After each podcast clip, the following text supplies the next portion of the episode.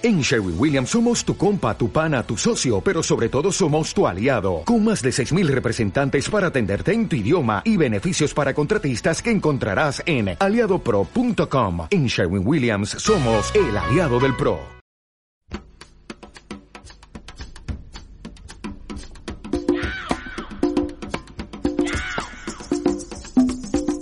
Simpatía por la industria musical, con Carlos Galán, en Subterfuge Radio.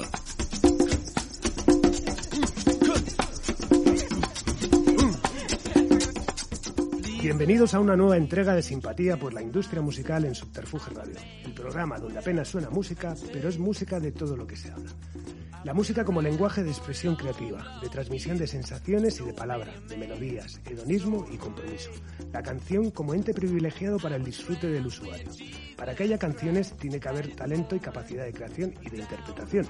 Y el invitado de hoy se ha movido profesionalmente entre los intérpretes y sus trabajos, desde las trincheras de las compañías discográficas y también, y donde actualmente se encuentra, del lado del autor en el universo editorial. Hoy recibimos en simpatía por la industria musical a un buen amigo de esta casa cuya carrera y la de un servidor han ido prácticamente en paralelo e incluso en más de una ocasión se han cruzado. Hoy recibimos en simpatía por la industria musical al actual jefazo de Warner Chapel Spain, Santiago Menéndez Pidal. Bienvenido, Santi. Buenos días, Carlos. muchas gracias por la introducción impresiona mucho. no, para que las, me las trabajo, ¿eh? O sea, no hago cosas estándar, o sea, que, que, que, bueno, aparte, bueno, tenía muchas ganas de, que viniese, ya sabes, primero porque es un, eres un buen amigo, segundo porque hemos trabajado muchas veces juntos y tercero como también quiero siempre que, este programa tenga un, complemento didáctico, pues me parece que eres una persona que has estado un poco los dos mundos, o sea que tu experiencia seguramente que enriquece aún más esta enciclopedia de palabra que se está convirtiendo en simpatía por la industria musical.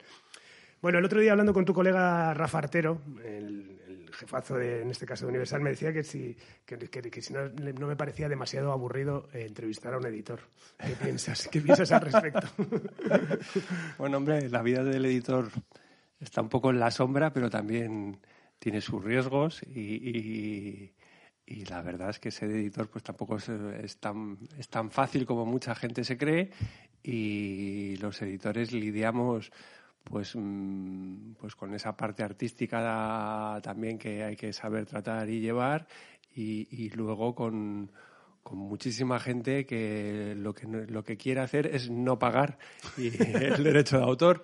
Entonces pues son no son conversaciones fáciles crees que, que, el editor es el gran desconocido de la escena de la industria musical quizás demasiado asociado de manera muy abstracta para lo bueno y lo malo con entidades como, como la SGAE, que con, todo lo que conlleva. Em, sí, en cierta forma eh, sí que somos los grandes desconocidos. Em, también ha habido momentos en los que el editor ha tenido un papel más relevante y, otros que ha estado más en la sombra, más a la, a la, cola de un proceso. Pero bueno, ahora yo creo que estamos viviendo un momento de esos en los que el editor está en, muy por delante y un momento, la verdad, interesante para nosotros. Eh, por cierto, ¿escuchaste la, entrevista con Teddy?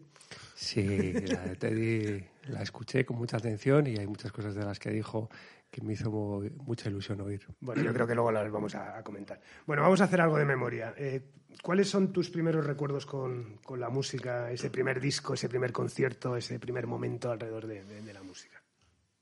Bueno, yo con la música la verdad es que me ha gustado desde muy, muy, muy pequeño. Entonces, no, yo pues vengo de una familia numerosa, eh, soy el cuarto de cinco hijos, eh, mis hermanos pues me llevan ya todos unos años y, los primeros recuerdos que tengo son los discos de, mis hermanos. pues recuerdo pues escuchar a, los Beatles, mis hermanos pues en esa época también era una época muy hippie, muy tal, eran todos muy, muy psicodélicos, muy de Pink Floyd, de King Crimson, de Genesis y cosas así. ¿Y ese primer concierto? Pues mi primer concierto eh, que yo recuerde así de los gordos de pagar una entrada eh, por los Dire Straits y de cosas más pequeñas, eh, recuerdo haber ido a ver a, los Chameleons, yo creo que los Chameleons de las primeras cosas que he visto en directo. Y, bueno, el, Rocola no llegaste ahí. Al Rocola mm, a veces miento y digo que fui, pero la verdad, la verdad es que no. Bueno, bueno, tienes una educación conservadora, digamos, a de Nicade, pero por alguna razón entras en, en RCA para hacer promoción, ¿no? ¿Cómo surge esa, esa opción? Bueno, yo la verdad es que siempre tuve claro que lo que quería era trabajar en música y pues hice empresariales em, y cuando acabé la carrera pues dije, oye, eh, empresariales para lo que sirve para, para, intentar vender algo y mejor vender algo que me guste que, y que realmente me motive. Y, y la verdad es que tenía varias ofertas de trabajo que nada tenían que ver con la música y salió lo de lo de RCA que pues en parte supongo que que lo que llamó la atención en mi currículum a Álvaro de Torres, que fue la persona que me contrató, es que había estudiado en el Liceo Francés, donde había estudiado él, eh, y que... Bueno, donde había estudiado él y que eran muchos de los que han pasado por, por esta mesa y estos micrófonos. Claro, y, que, pues que, que se veía en el currículum que la música me gustaba mucho, que había hecho parte de un fanzine, que había trabajado ya en el AFNAC como vendedor y que estaba claro que aunque tuviera una formación pues muy empresarial, pues que quería empezar de, desde lo más bajo. y lo más bajo que se empieza a hacer promoción. Sí, y, y, bueno, la verdad es que fueron unos años maravillosos en, ahí en RCA, que era uno de los sellos de, de BMG, Em, y, yo la verdad es que disfrutaba mucho de, la radio, que yo creo que ahí fue cuando empecé un poco a veros a vosotros, sobre todo ver a Gema, eh, y yo el, hecho de ir a Radio 3, estar ahí con los locutores, em, estar ahí con, con, Chema Rey, con Ordovás, con Manrique, pues la verdad es que lo recuerdo como algo maravilloso en mi vida. Bueno, y de allí pasas al Departamento Internacional de, de RCA, la RCA que decías de Javier Liñán, de David López. Allí nos conocimos y me acuerdo perfectamente que el día que nos conocimos, tú no te acordarás, me, regalaste, me regalaste un estupendo vinilo de Matthew Sweet, que era uno de los artistas que trabajabas en ese momento, ¿no? Pues sí, ahí, eh, pues al cabo de, no sé si fue al año o el año y medio, surgió en la plaza de, Internacional y, que yo recuerde, pues debía ser la única persona, aparte de Álvaro, que hablaba inglés en, todo RCA. y entonces fue como, venga, venga, ¿quieres hacerlo? y y la verdad es que fue una oportunidad buenísima y una época muy, muy divertida eh, para RCA con, pues eso, con Javier, con Paco entrando en la compañía, em, en un momento en los que se vendían muchísimos discos. Eh, RCA entonces tenía la licencia de, de Geffen, entonces había pues un repertorio internacional brutal que si un día era Nirvana, otro día era Guns N' Roses, otro día eran los Black Crowes, otro día era The Pitch Mode, o sea, había un un producto que era imbatible y la verdad es que una gran compañía. Yo me acuerdo con lo de Black Crows que hicisteis, hicimos una historia, bueno, no sé por qué, acabé una noche en un bar que se llamaba El Sol, no en la sala El Sol, en, un bar que en, en la plaza del 2 de mayo, sentado en un billar con Luz Casal a mi izquierda y con el cantante de Black Crows a mi derecha. Supongo que serías el, el culpable, ¿no?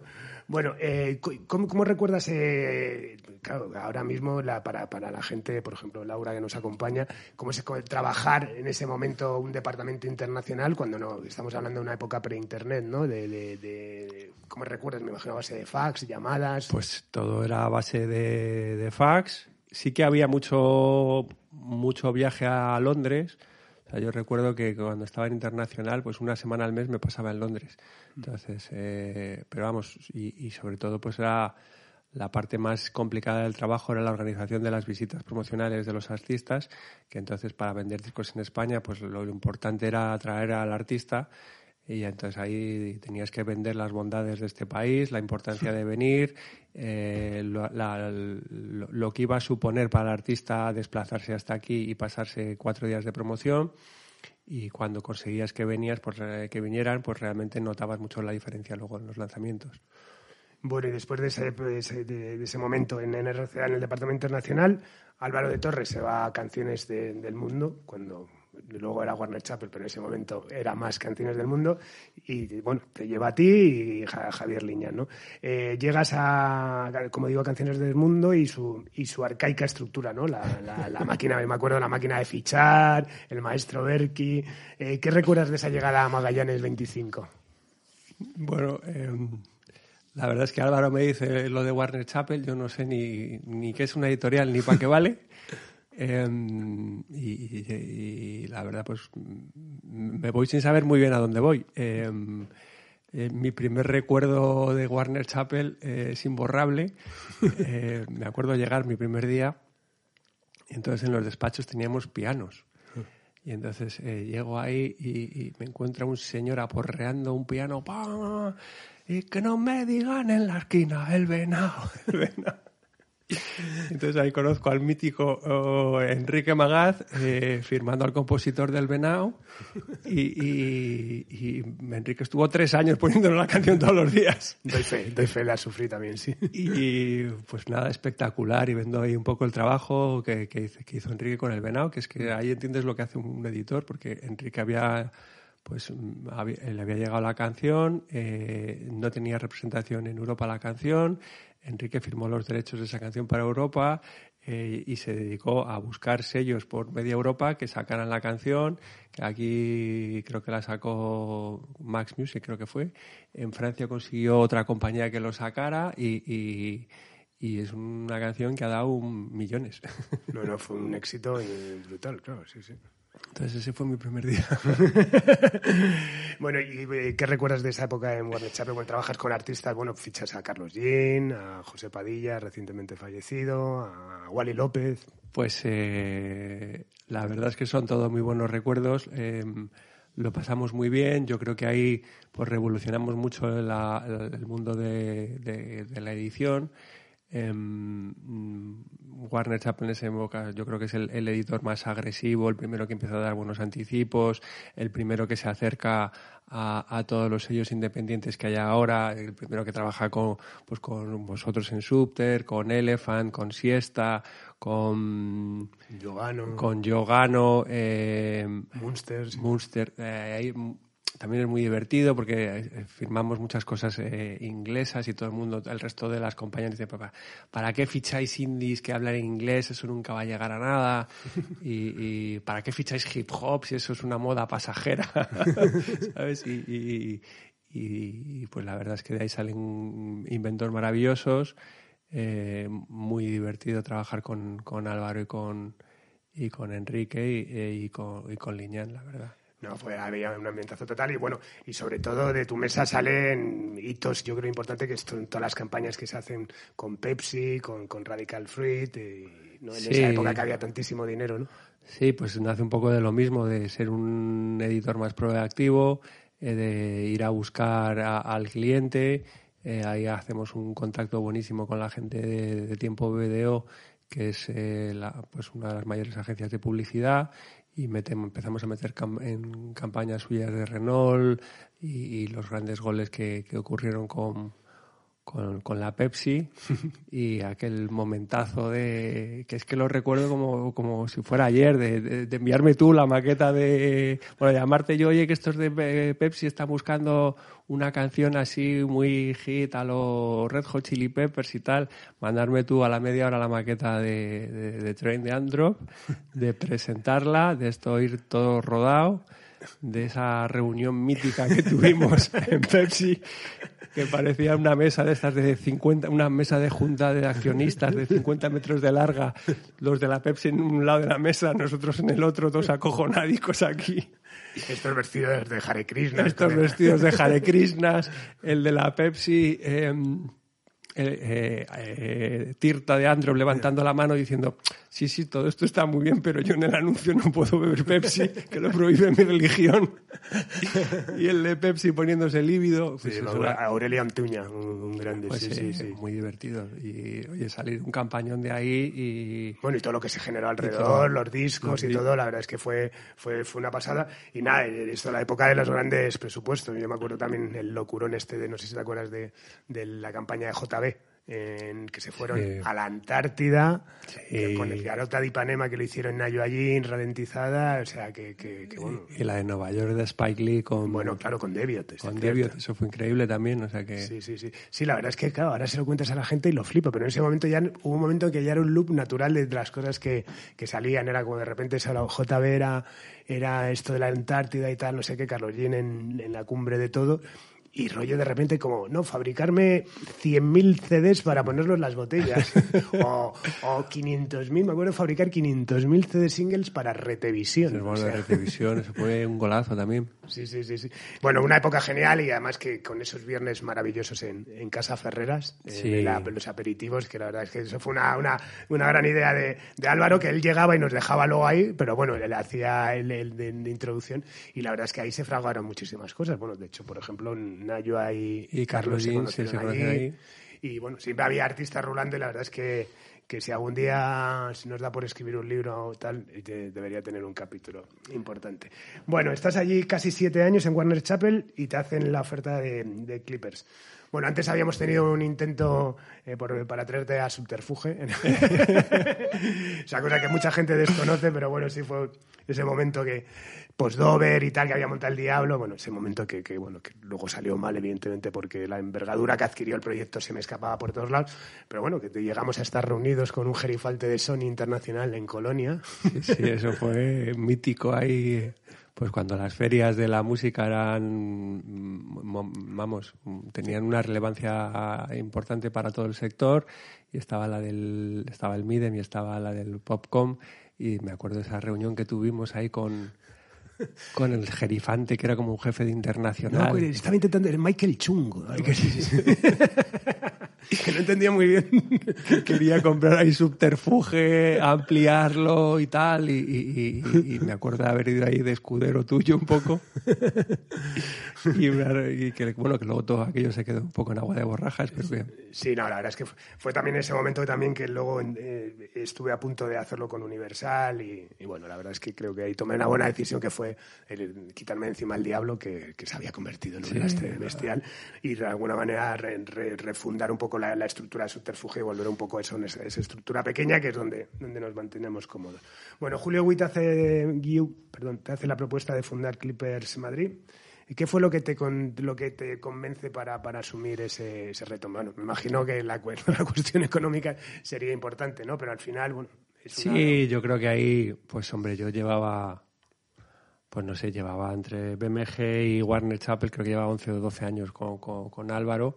Y, y, la verdad es que yo lo que necesitaba era pues volar un poco por mi, por mi cuenta y riesgo.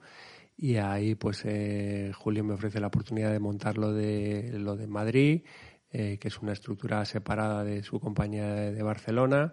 Eh, hasta entonces Clippers pues se había dado muy bien el producto internacional, pero necesitaba desarrollar un producto local. Eh, y, yo ya había hecho muchos pinitos en, en, en Chapel como AR local y, y, la verdad es que pues oye me lo ofrece. Eh, la verdad es que tengo muchísimas dudas antes de tal, porque claro, es dejar la silla ya de, de, Warner Chapel, el mundo de la multi, tu sueldo segurito a final de mes y meterte en ese berenjenal pero pues la verdad es que salió todo muy bien, eh, se ficharon un montón de cosas que funcionaron muy bien, pues yo qué sé, desde Cicle, pues eh, Cycle que hicimos aquí con Subterfuge, eh, Vicente Amigo, eh, fichamos eh, pues a un compañero mío de la facultad, que, que, es el autor de Ante muerta que sencilla, que fue, que, que, fue la canción que vendió ese año miles y millones de discos y cosas súper curiosas, eh, y la verdad es que fue muy bien. Y, y esa sensación de, de, la independencia, de firmar un contrato en una servilleta, eh, pues la verdad es que me encantó y yo me lo pasé muy bien bueno, de alguna manera ya refuerza también la formación que, que habías adquirido en, en, Chapel, que te lleva además que, que, que, dos años de, y cinco meses después te vas a EMI Publishing. Sí. Eh, me imagino que también eso supongo te harían una oferta puntual. Eh, ¿No te mareaba de repente tanto baile de, de pasar de Chapel a sí, y luego tan... conocer la, nuevos jefes, nuevos la, equipos? La verdad es que sí. Luego una vez que lo haces una vez, le pierdes el miedo. Le, pierdes ya el miedo y, la verdad es que vas aprendiendo más cosas en la vida. Yo también he sido siempre muy... O sea, para aprender algo mínimo te tienes que quedar un trabajo tres, cuatro, cinco años. Es que si no siempre me parece complicado. Em, entonces, pues bueno, lo de mí pues es una oportunidad que es una en la vida, eh, ¿sabes? Porque al final puestos de dirección de multis pues hay, hay seis y entonces pues eh, y, no, no, es muy difícil que te toque em, y fue muy divertido, la verdad. ¿Y quién te hizo la oferta? ¿Cómo surgió?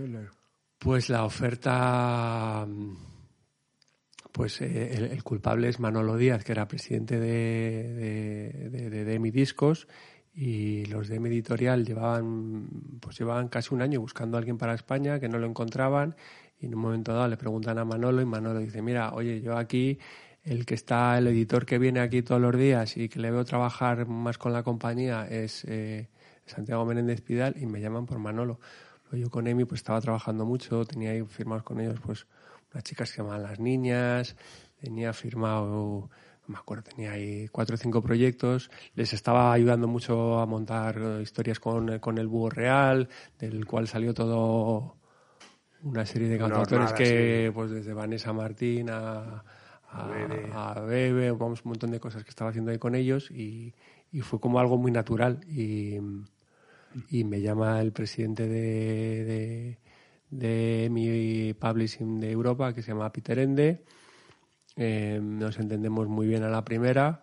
Eh, me hace luego ir a, Londres a tener una entrevista con Marty Bandier, que es como el jerifán de la gran leyenda de las editoriales, eh, que es pues eh, Marty, la verdad es que de, verdad los personajes de la música que, tendrías que traer aquí, o sea, de hecho, pues ahora mismo los tres personas que dirigen editoriales, que son Guy Muth en Warner Chappell, John Platt en Sony y Jody Gerson en Universal, los tres son discípulos IARs de, de Marty Bandier. O sea que entonces, pues nada, tengo una entrevista con Marty, eh, que es un señor muy chuleta, muy elegante, con un pedazo de puro impresionante ahí en la sala de juntas de la EMI, con todo carteles de prohibido fumar, y el tío fumándose su purazo ahí. ¿Y qué vas a hacer tú por mi, por mi compañía en España? Y, pues nada, convencí a Marty y ahí empecé en la EMI. ¿Y qué recuerdas de, de, ese periodo, aparte de esas bonitas oficinas en, la Gran Vía madrileña? Pues, eh, pues no sé, el, pues lo que me ha pasado varias veces, el maravilloso equipo que había de gente ahí y el equipo que montamos. Em, pues desde la, jefa de administración, que es Marisol, que es un, portento, a, pues a traerme a a Chiqui eh, a, trabajar a IDAR, que la verdad es que pues ahora he repetido con el Warner Chapel y, hacemos muy buen equipo. Em, y, la verdad es que mucho cariño. Yo ahí, la verdad es que cuanto más lo veo con la distancia, me doy cuenta de la inexperiencia que tenía, pero la verdad es que nos salieron las cosas muy bien. Eh, conseguimos montar un catálogo, pues la verdad, muy potente en EMI, pues donde estaba pues los Estopa, estaba Bebe, estaba pues luego cosas nuevas que, que, empezaron desde ahí, pues con, con Subter hicimos un proyecto de una chica que se llamaba Vanexa, que nos lo paramos pipa, con, no sé, muchos proyectos que han ido pasando a lo largo de los años. Bueno, y, y este, coincidiendo con esa época, estás cinco años en el comité directivo, directivo de SGAE, que por cierto ahora has vuelto y luego hablaremos, y entras en 2005 aún con Teddy en la presidencia, ¿no? Sí, entonces ahí pues eh, ahí conté en la presidencia. La verdad es que SGA entonces era mm, pues una, una máquina de, gestión impresionante. Eh, Teddy le había dado la vuelta a la tortilla. Eh, pues SGAE la verdad es que tenía administrativamente un un, desarrollo tecnológico brutal, o sea, ya, había, ya tenían un portal en el cual acceder y ver tus cuentas, cosas que, mm. que, que, eso está teniendo la gente ahora. Sabes que ahí Teddy consiguió que Sky fuera muy por delante, eh, pero también es cuando hay mucho dinero y hay mm, por ley mucho dinero que, que SGAE puede destinar o a acción social o a, o acción cultural. Em, y ahí tenemos una batalla a los editores muy gorda con Teddy diciendo dedícate Teddy a, montarles un plan de pensiones a tus autores, que todos, todos sabemos que esto es mm, pan para hoy y hambre para mañana, em, y Teddy pues vota más bien por, por una línea de, de ampliar, de, de crear una, una red cultural con teatros y con tal, que, que, siempre nos pareció que, que, era un riesgo financiero y que el uso de esas instalaciones pues siempre iba a estar condicionado a, a amiguismos más que a otra cosa. Y ahí pues hay unas grandes diferencias entre la parte editorial y la parte eh, y, el, y, el, resto de colegios de SGAE y, lamentablemente pues el, el, tiempo nos dio la razón. ¿Y vives la operación Saga la vives estando en el comité? Pues eh, sí, claro, yo, yo sí, pues ahí me como muchísimas reuniones que la verdad es que no se las deseo a nadie, eh, donde voy a unas reuniones a votar que no. y entonces, claro, pues no ser el único en una mesa que dice que no quiere hacer algo, pues no nunca es agradable. Mm. ¿Y, cuál es tu teoría al respecto? Porque, bueno, yo creo que, ha pasado tanto tiempo, ¿no? Al final, bueno, creo que, es muy injusto que a alguien se le tenga tanto tiempo en espera de juicio, ¿no? Y, bueno, igual también te, Sí, bueno, me imagino que sí, que había mucho que investigar, pero bueno, a mí la, me encantó la, la entrevista con Teddy porque me pareció muy humano y me pareció una persona ya con una edad y que está muy entero para haber sufrido, más allá de que tenga razón o no. Lo de, lo de tenerle ahí, que es que lleva 10 años esperando un juicio, eso no se lo desea a nadie. Y con un bullying, en medio de un bullying social. Total, horrible y, un tío al que todos le debemos muchísimo. Entonces, pues es que, que, que con Teddy podías no estar de acuerdo en algo, pero joder, lo que ha hecho por, por, la Sociedad General de Autores y por los autores en España y, es increíble y no, no, no, se merece para nada ese sitio en el que está. ¿Y entonces tú crees que fue más una cuestión de megalomanía que de meter la mano en la caja? Sí, yo, vamos, sí, yo creo que... Sí, yo creo que, que es que, que no... Tampoco lo diría ni megalomanía, es que es como pues supongo que Teddy lleva 20 años ahí y lo que quiere dejar es un legado y, piensa que ese es la mejor, el mejor legado que le puede dejar a los autores. Entonces, mm, ya está. Si, hubiera hecho planes de pensiones como tiene la sociedad alemana, pues mm, habría ahora 100.000 autores que le estarían muy agradecidos con lo mal que lo vamos a pasar estos años que pues, están por delante.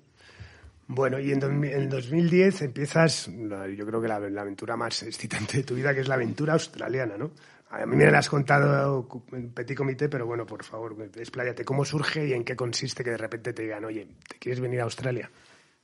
Bueno, surge, surge de, pues de esas locuras que a veces hacen en, las corporaciones, que en un momento dado, pues ahí la EMI em, la compra Terra Firma, que es un fondo de capital riesgo, eh, y Terrafirma pues lo que quiere es mm, pues dejarlo más limpito para volver a venderlo. Esa es la verdad de las verdades. Y en un momento de vamos a ahorrar para que los números luzcan mejor, pues a alguien se le ocurre la brillante idea de echar a todos los directores generales de mi publishing de Europa.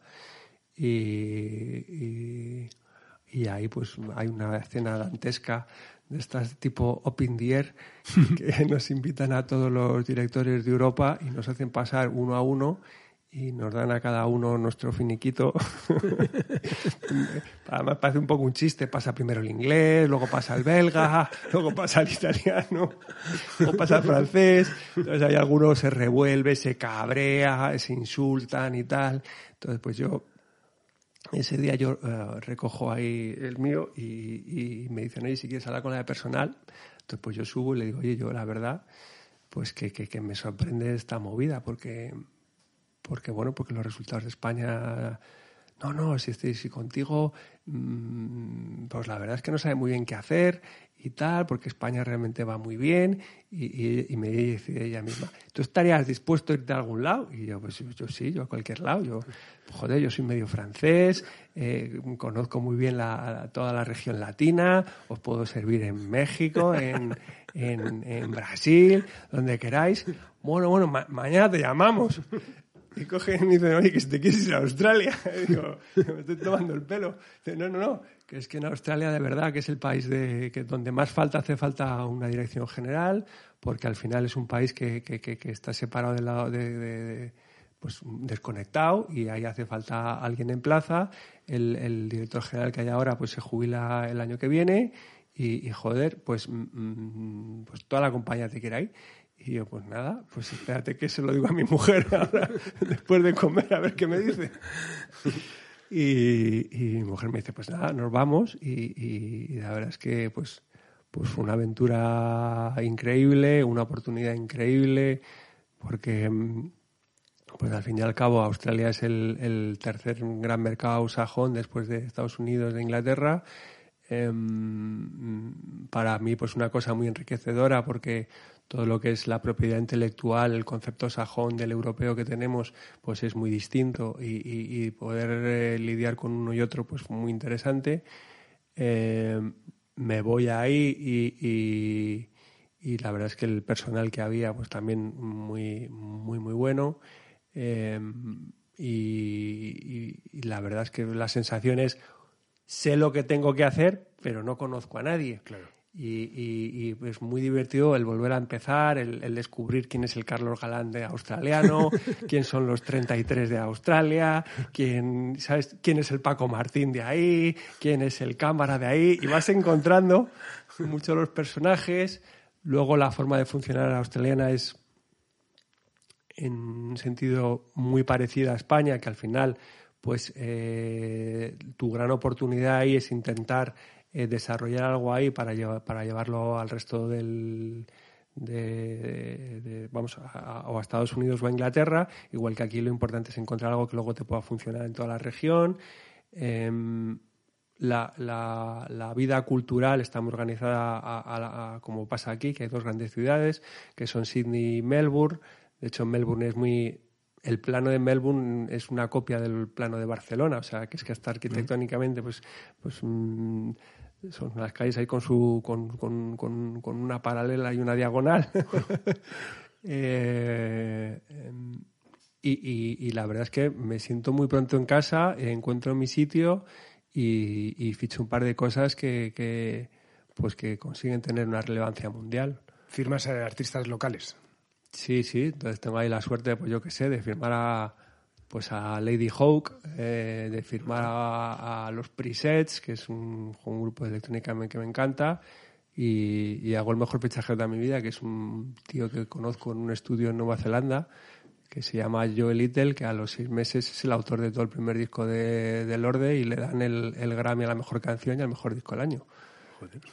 pues, Oye, ¿intentaste hacer algo con algún artista español o, bueno, no...? Bueno, sé que con el guincho, ¿no? Llegaste pues, a... Eh, con el guincho nos pasó algo súper curioso, que lo firmamos en EMI en España, pero el contrato físicamente él lo firma en Australia porque está ahí el de gira, entonces pues, la historia luego se repite, luego él pasa de gira eh, por Australia y, ahí que me vuelvo a encontrar con él y, además el guincho en ese momento ahí es como lo más hype, lo más guay que pueda ir. Me acuerdo de ver al guincho en una discoteca en Sydney a 80 euros, 80 dólares la entrada. Entonces, joder, cómo me alegro, Pablo, que has encontrado aquí tu casa y con el otro que, que, que he trabajado en varias ocasiones y que hago algo ahí es con, con De Pedro que él pasa ahí de gira y de hecho pues tiene, él se hace colega de, de Bernard Fanning, que ahí es una estrella del rock y con el que eh, coescribió un par de temas. Entonces sí, mini tal, pero alguna hubo. bueno, sentiste, llegaste a sentirte arraigado al país, al continente, a hacer vida social. Yo sí, o sea, sí, sí, la verdad es que sí, y sigo teniendo amigos y sigo estando en contacto hoy con la gente.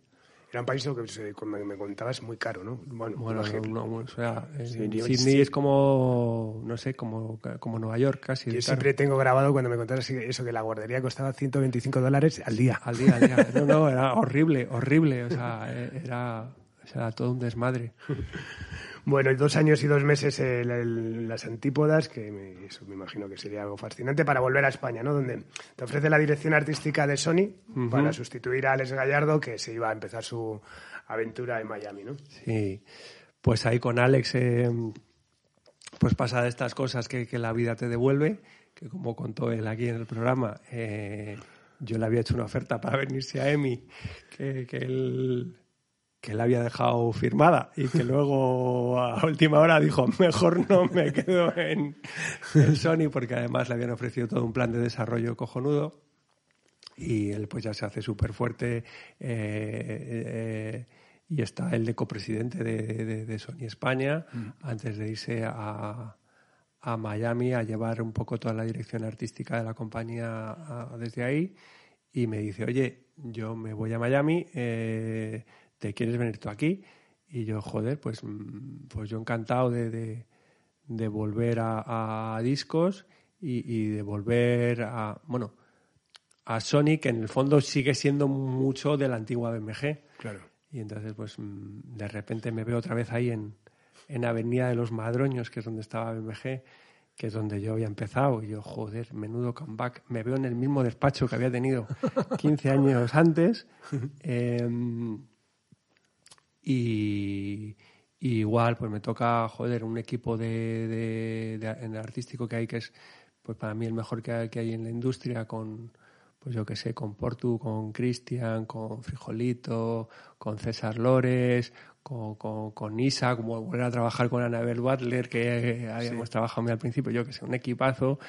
Y mm, muy divertido porque entre todos mm, pues somos capaces de llegar a, cualquier artista en el mundo con, nuestras agendas combinadas y, nos lo pasamos muy bien. Además en Sony Alex había dejado una cosa montada que, que, yo me dedico a reforzar, que es todo una parte de AR audiovisual eh, que encabeza ahí Guille Inguita, donde hacemos nuestro propio contenido, donde hay una persona que es comisiona todos los vídeos en nombre de Sony, lo cual siempre me pareció pues un acierto brutal eh, para hacer los vídeos y de hecho pues si tú miras pues Sony el contenido audiovisual que hace yo creo que es el, el, mejor que hay. Eh, y ahí que me lo paso muy bien. Mm, y, con éxito a nivel artista. Y con éxito a nivel artista. Fichamos cosas que funcionan muy bien, yo que sé, desde pues Rosalem, a los de Vicio, a Ana Vena, que está ahora arrasando. Arrasando, sí, sí, estuvo aquí, José Luis de la Peña. Aquí en Italia, ¿sabes? Y, a ver, pues, y además también son como los últimos fichajes mm, predata, ¿sabes? De, puro instinto de AR. Em, se ficha a, a Zetangana antes de, que pegue el pelotazo y, y me voy un poco ahí dejando ya todo el camino hecho para que para que Rosalía se quede ahí. O sea que. Me interesa lo que has comentado lo del Predata, porque se ha hablado de eso. ¿Crees que realmente el, AR, como tú lo has, como, lo has conocido, eh, hablando de los clásicos, eh, Paco Martín o Javier Liñán o, Alex o tantísimos, ¿crees que, la llegada del data, la llegada, yo casi le echo más en cara el, tema de los talent shows, ¿no? que al final se han convertido, ¿crees que, que, realmente se ha transformado tanto? ¿Y no crees que ahora incluso, aunque hablaremos más al detalle después, con toda la transformación que va a llevar el tema del COVID, va a volver a la R de instinto? yo creo que lo que va a pasar y que no queda otra, que es que vamos a trabajar con, con una multiplicidad de, de, formatos. Entonces va a haber unos que son data y va a haber otros que van a ser seguir R y que tienes que trabajar con las dos cosas. y, y que ahora mismo pues tienes artistas que funcionan en YouTube y que no, no, sabes muy bien por qué no hacen el paso a Spotify y tienes otros que funcionan en Spotify y tienes otros que no van a funcionar ni en Spotify ni tal pero que van a vender tickets a mansalva. Y, y, y, si quieres estar pues mm, tienes que jugar todas las partidas. Que creo que es lo complicado y lo que, claro, pues hace 20 años tú fichabas un tío, sonaba en 40, eh, hablar con el corte inglés y habías hecho el 90% de tu curro. Ahora es que mm, para conseguir un resultado parecido, pues tienes que trabajar con ocho artistas en ocho formatos distintos. Bueno, y nuevo baile, esta vez vuelves al, después de la, la experiencia en Sony, vuelves al mundo editorial para llegar a, para volver también. Sí, sí, para Tienes una vida de, de volver a, Warner Chappell a sustituir, bueno, pues a tu mentor Álvaro de Torres, ¿no? Ironías de la vida, ¿no? Pues sí. Em, entonces, pues hay ironías de la vida, pues ahí vuelvo a Warner Chappell, que pues que la verdad yo creo que, hacía falta también darle ahí un, empujoncillo em, y pues, pues, muy divertido volver y, reencontrarme con gente con la que había trabajado muy a gusto, a la que tenía mucho cariño, desde pues la jefa de administración, María Menéndez, que había empezado conmigo en, en, en, Chapel hacía 20 años, eh, Magaz, que seguía ahí, con el piano. que había, había cambiado el venado por pues eh, me acuerdo por qué. Eh, por la vida es un carnaval. que ahí seguía. Eh, Juan Ibáñez, yo qué sé, muchos, muchos de los clásicos de la Chapel y, también que los había pillado a todos pues en un momento pues al borde de la jubilación, ¿sabes? Como, como a Mariajo, como yo que sé, a Enrique, que, que, que siguen estando ahí, pero que bueno, de otra forma. ¿Y cómo ves ahora mismo a Warner Chapel? Sin duda ha habido una remodelación, ha entrado gente joven a trabajar sobre todo en el mundo AR, se apuesta por lo urbano de manera explícita. ¿Cuál es tu intención a medio y largo plazo? Aparte de hacer números, que no lo imagino que te Bueno, pues, eh, pues la verdad es que eh, al final pues construir un, un, roster que, que, esté equilibrado, intentar ser los mejores en cada apartado que hay, pues tener pues al mejor de flamenco, pues a la niña Pastori, al, al pizza de, de, la, de la producción, pues al guincho, a Liz, a, a, los grandes eh, autores, artistas de este país, pues a Sabina, a Dani Martín, a las grandes cosas del rock, pues a los Izalia y a Vetusta, pues yo que sé, creo que tenemos ahí un, un roster maravilloso del cual estamos muy orgullosos y, y en estos años, pues por un lado lo importante ha sido renovar a, los que estaban, que, se han quedado todos, y, reforzar mm, y meternos en el urbano, que yo creo que ahí pues mm, pues era algo de la que ya venía aprendido de Sony, que era muy importante. Y si de algo me siento pues, orgulloso en Sony es de, yo qué sé, haber fichado a Purgan, que mm. todo el mundo decía, eh, esto matado, ¿para qué ficháis a estos? Estos son unos degenerados y, y, en, en, en, Chapel pues haber creado ahí un, una estructura que, que, le está dando mucho juego y mucho alimento a, a, toda la parte urbana, tanto de productores como artistas, y estamos pues muy metidos en, en, en, la, en la producción de esos temas, en el, en el buscar los productores correctos, en el, el buscar los featurings correctos, y la verdad es que nos está yendo muy bien. ¿Y crees que, que por ejemplo, eh, vuestros vecinos de, y socios de Warner Discos que bueno que estaba Charlie de presidente que, que fue uno de los invitados bueno creo que ha sido uno de los últimos grandes disqueros de, este país. Crees que también ese cambio también va que, que ellos como Íñigo lo dejó Íñigo Zavala lo dejó un poco claro también las compañías también van a apostar discográficamente por lo urbano ves, ves que es la tendencia clara de evolución teniendo en cuenta que creo que el urbano es afortunadamente un saco muy grande no porque al principio era como parecía que el urbano solo era el trap no aquí hay trap hay reggaetón hay mil propuestas de electrónica no Hombre, yo creo que, que, que, sí que va a durar y que va a durar mucho y que hay, pues eso, hay desde un urbano que es más, que realmente es pop, porque para eh, hace cuatro años la gente pensaba que Beret eh, era urbano, pero Beret es pop, siempre ha hecho pop, hace canciones de pop redonditas, y es que, bueno, redonditas no, redondas, redondas. eh, pues para mí Lola Índigo es, es pop, es, es, mainstream. Eh, Mm, Tangana, para mí ya es mainstream. O sea, no. El, último single que ha hecho, para mí eso es. es, una pasada. eso, es mainstream puro y duro. Em, lo que sí que veo también, pues eh, que, que, que, hay un, como tendencia, que hay una tendencia muy clara también a, a, cosas muy orgánicas y que de repente hay cosas muy orgánicas que están funcionando muy bien. Pues, mm, joder, este año hemos firmado a a María Arnal y Marcel Bajés, que me parece una de las propuestas artísticas más interesantes, o, María Rodés, que me parece una propuesta también súper bonita.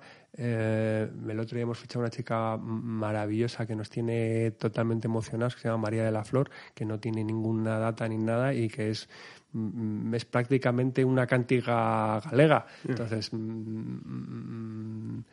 y, y, creo que mucho de eso está volviendo y que hay que cuidarlo muy bien y que, y que luego, por otro lado, otra cosa que me encanta que está pasando es pues un pop este de la generación Z, que es de y que el confinamiento ha, reforzado más de, gente que se lo está haciendo todo en su casa. Sí, el rollo bedroom. No bedroom, rollo pues lo que ha hecho Senserra, que, que me parece una propuesta buenísima. Eh, hemos fichado un chaval que, que me encanta, se llama Sebastián Cortés, que está haciendo ese tipo de cosas. Hay un proyecto pues el bueno de Javier Liñán, que tiene una chica que se llama Dani, que, me, parece un pop que, que va a funcionar súper, súper bien. Eh, pues sí, hay cosas muy chulas, la verdad. Bueno, y en estos últimos años has estado también en la lucha contra el fraude de la rueda, eh, de tu posición de editor.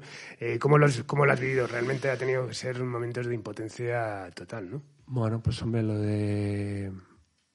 Sí, la verdad es que es una cosa como pues por un lado dolorosa, porque mucha de la gente que ha estado ahí metida, pues eh, eh, eh, los conoces de toda la vida, has trabajado con ellos y, es mm, pues muy a tú también, hermano mío.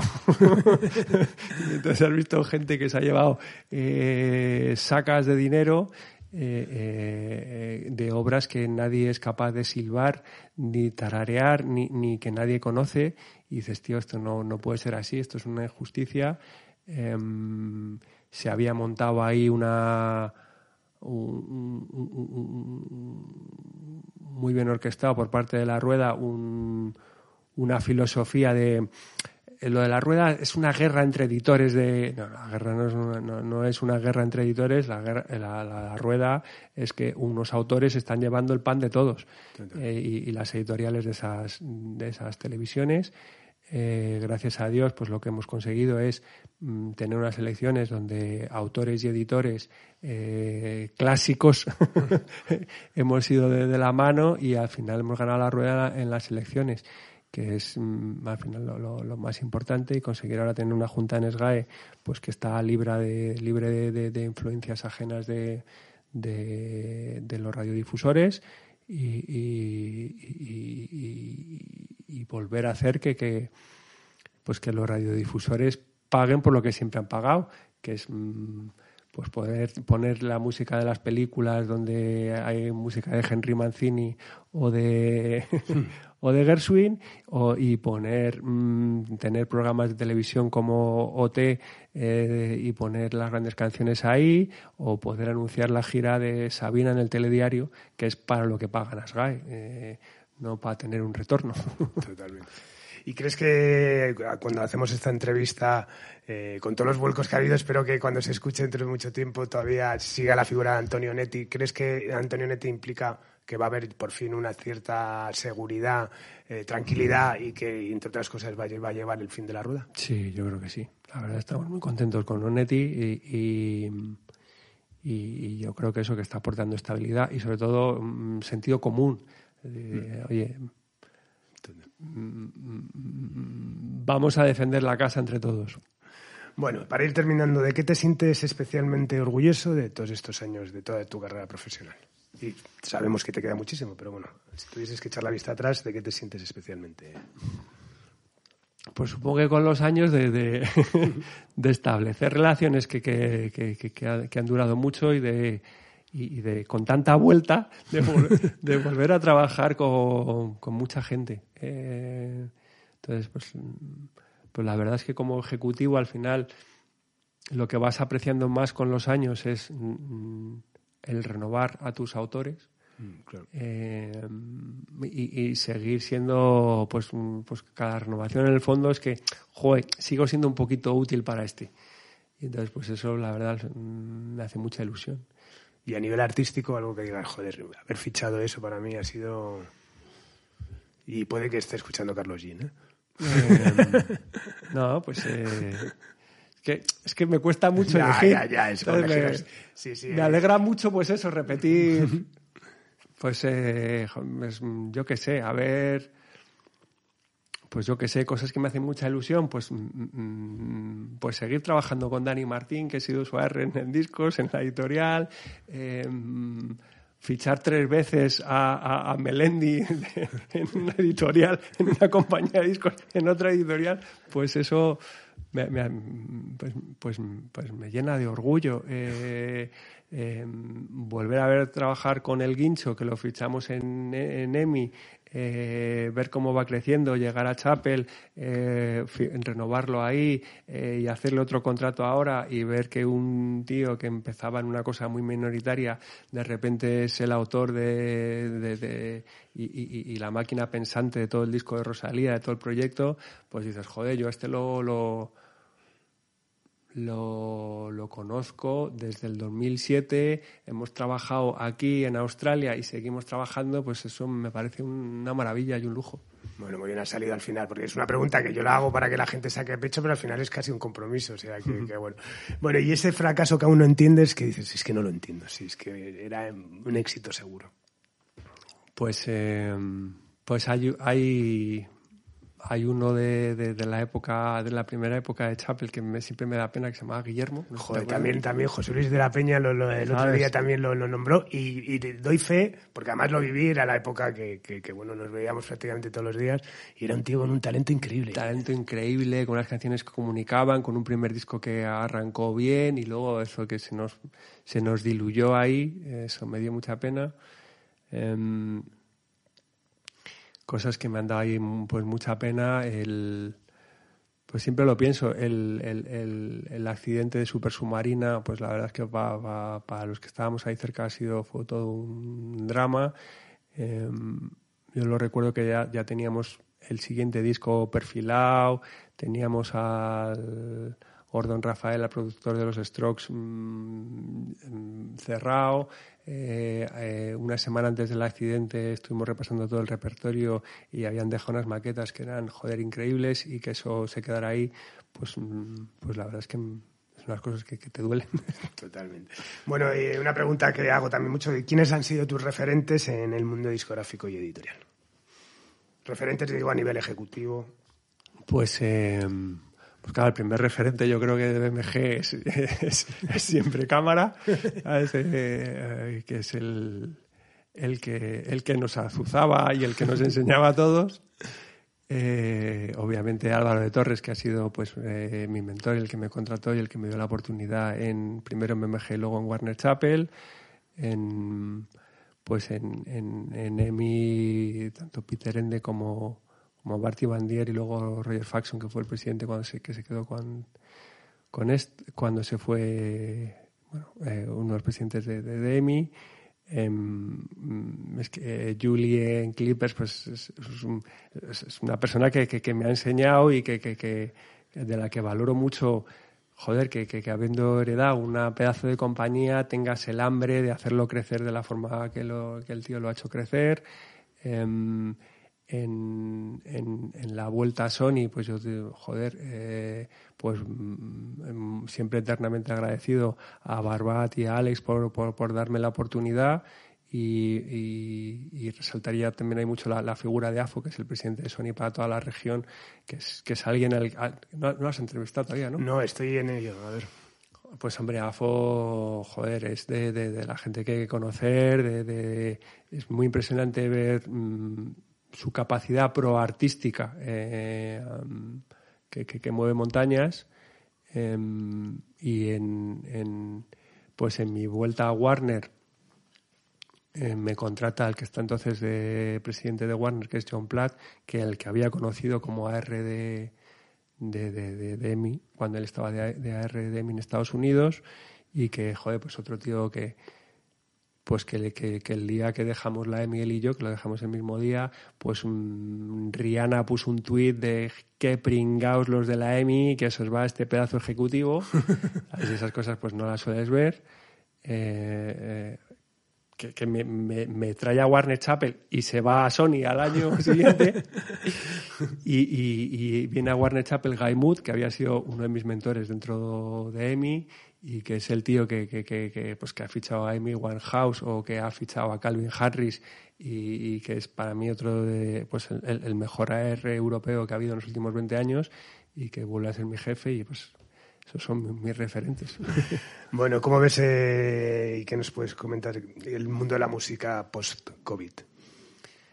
Eh, el mundo de la música post-COVID. Eh, Teniendo en cuenta que aún la estamos viviendo, pero bueno, evidentemente. Te lo digo porque viene un poco a relación. La semana pasada estuve en, en, el BIME, eh, que bueno, ya sabes que es el, un foro de encuentro ahí de, de, allá a nivel mundial de, gente de la industria y al final todos los todos los caminos llevaban se habló poco de música y se habló mucho de lo que va de lo que va a pasar después no y sobre todo un poco la conclusión me acuerdo porque yo tenía por ejemplo una ponencia que había preparado tres semanas antes y cuando la fui a preparar el día anterior un poco para repasar vi que la mitad ya no valía para nada no es decir eh, piensas también eso que evidentemente esto va a llevar unos cambios y pero que todavía queda por definir historias eh, crees que evidentemente por ejemplo en el mundo digital creo que no solamente se ha afianzado, sino que ha crecido de manera clara.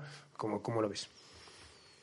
Pues, eh, hombre, eh, la, primera ventaja o la, primera buena lectura, pues eso ha sido el financiamiento del mundo digital, que, pues que nos ha venido a todos muy bien y que, este, que el modelo de suscripción pues eh, a pesar de la crisis y tal, pues parece ser que, la gente no se desengancha y que eso pues muy buena noticia para la, para la música, para nuestro futuro y que claro, lo que nos queda ver ahora es cómo van a ser las propuestas de los directos pues eh, eh, eh, probablemente el próximo año y medio. Entonces, mm, ¿qué va a pasar ahí?